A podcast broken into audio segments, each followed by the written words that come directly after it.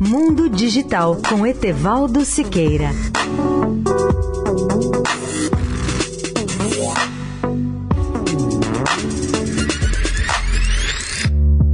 Olá, amigos da Eldorado.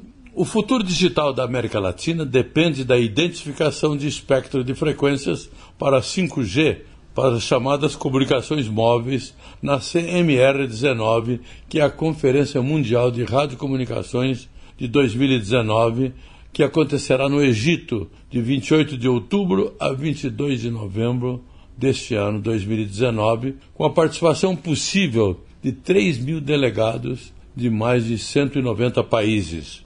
Vale lembrar que os novos serviços de 5G deverão gerar uma expansão econômica da ordem de 20,8 bilhões de dólares ou 1,2% do crescimento do PIB na América Latina até 2034, na previsão dos especialistas. Existem, entretanto, argumentos técnicos infundados que colocam em risco não apenas essa inovação, como o crescimento econômico que ela deverá proporcionar. A maior resistência contra essas frequências de ondas milimétricas tem origem na posição da indústria espacial europeia, que quer restringir irracionalmente o uso dessas frequências críticas que colocam em risco o futuro da geração 5G, a próxima grande geração de telefonia móvel celular. A resistência contra a posição da indústria europeia está sendo organizada em todo o mundo, inclusive na América Latina, cujos países deverão permanecer unidos e firmes na próxima reunião mundial dedicada ao tema, como eu mencionei,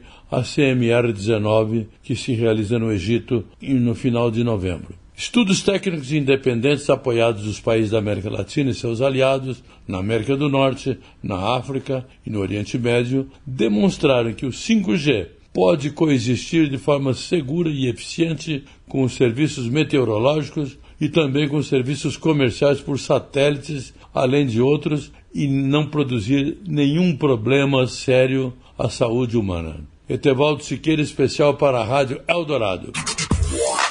Mundo Digital com Etevaldo Siqueira.